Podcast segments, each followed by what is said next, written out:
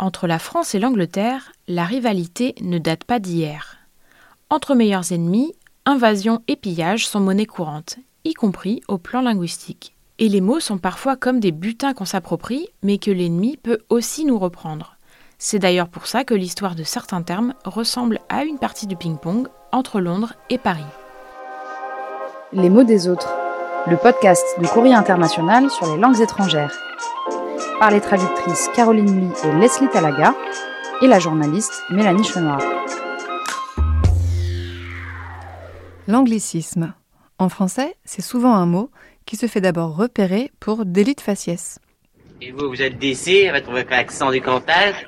Au premier coup d'œil, on se dit qu'il vient pas de chez nous celui-là. Comme week-end, avec ce W si rare en français et ses deux E successifs. Ou bien football, qui se pose en parfait rebelle à l'orthographe française.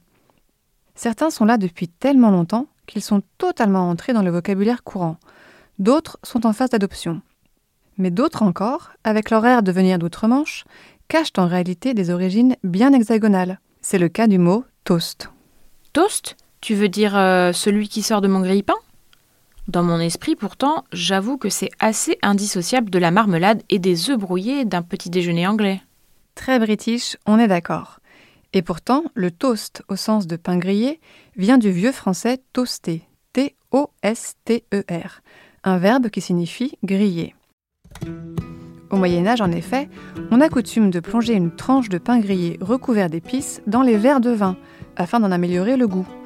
Or, cette tranche de pain parfumé est appelée une toastée, ou bien une rôtie. D'ailleurs, il y a un pays qui se souvient de ce premier mot, c'est le Canada, où subsistent de nombreuses expressions françaises très anciennes. Là-bas, au petit déjeuner, vous pouvez étaler votre confiture sur une toast ou bien une rôtie. Au XVe siècle, le mot et la coutume traversent la Manche, et la toastée devient un toast, T-O-A-S-T. Puis c'est là, en Angleterre, que le mot se dote d'un nouveau sens. Après avoir été un morceau de pain grillé, le toast devient une personne, et d'abord une femme. Pardon? Rassure-moi, on ne parle pas de sexisme anthropophagique. Pas de panique, je te rassure, ce podcast reste tout public. Au XVIIe siècle, on raconte qu'un jour, dans la ville de Bath, un homme voit une très belle femme sortir d'un bain. Admirateur, il plonge son verre dans l'eau du bain et le boit à sa santé.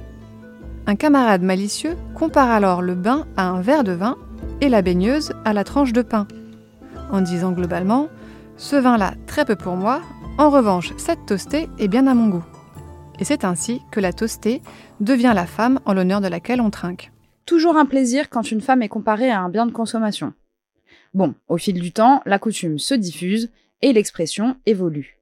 On ne toaste plus seulement les femmes, mais toute personne qu'on veut complimenter ou honorer. Puis, le toast finit par désigner non plus la personne, mais le petit éloge qu'on lui adresse. L'histoire se répète alors, le mot traverse de nouveau la Manche, cette fois dans l'autre sens, et c'est ainsi que les Français se mettent à porter des toasts lors de mariages, anniversaires et autres libations. Je vais pas faire long, hein, vous inquiétez pas. En fait, l'anglais et le français se comportent un peu comme deux sœurs qui piochent allègrement dans la garde-robe l'une de l'autre, s'empruntent des mots et se les approprient si bien qu'à la fin on ne sait plus qui possédait quoi à l'origine. La mode, d'ailleurs, nous en apporte un bel exemple, avec l'histoire d'un textile devenu incontournable, le jean. Selon le dictionnaire Le Robert, jean est un mot américain dérivé de blue jean, le célèbre pantalon inventé par Levi Strauss à la fin du XIXe siècle. Adapté aux rudes conditions de vie des pionniers, le blue jean est confectionné à partir du tissu qu'on connaît en Angleterre depuis le XVIIe siècle sous le nom de jean. Un nom qui révèle ses origines. Donc, c'est un tissu anglais. Et non Parce que le jean, c'est d'Italie qu'il vient en réalité. Plus précisément, de Gênes. Depuis le XIIIe siècle, ce grand port italien exporte un type de tissu robuste qu'on appelle alors futaine de Gênes. Et c'est en prononçant à l'anglaise le nom de Gênes que les Anglais en viennent à parler de jean. Gênes, jean. Ah, c'est marrant parce que moi j'avais entendu une autre histoire sur les origines du jean. On m'a toujours dit qu'à la base, c'était un tissu fabriqué à Nîmes, qu'on appelait toile de Nîmes, ce qui aurait ensuite donné le denim, D-E-N-I-M. Eh bien, c'est pas faux. À la même époque, les tisserands français produisent eux aussi un tissu robuste qu'on appelle toile de Nîmes ou sergé de Nîmes. Sauf que, contrairement à ce qu'on pourrait croire, cette appellation n'est pas réservée aux tissus fabriqués à Nîmes. En fait, ce nom sergé désigne plutôt un type de tissage, ce qui signifie qu'on pouvait fabriquer de la toile de Nîmes ailleurs en Europe, par exemple en Angleterre, où le commerce de futaine se développe fortement. Bientôt, les Anglais s'efforcent de fabriquer eux-mêmes le jean pour ne plus avoir à l'importer d'Italie. Et c'est probablement en s'inspirant du tissage de la toile de Nîmes qu'ils mettent au point le de Nîmes, très proche du jean. Oui, et on notera, par souci d'exactitude, que le denim n'est pas tout à fait la même chose que le jean. Et petit détail savoureux, soulignons que si le mot jean est parfaitement entré dans le français d'aujourd'hui, le denim, lui, est considéré comme un anglicisme, en dépit de ses origines nimoises. C'est comme ça, entre meilleurs ennemis. Si cet épisode vous a plu, n'hésitez pas à vous abonner, à mettre une note ou un commentaire. Si les langues vous intéressent, retrouvez une sélection d'articles sur le sujet dans notre hors-série La bataille des langues. Et nous, on vous dit merci. Thank you. Dankeschön.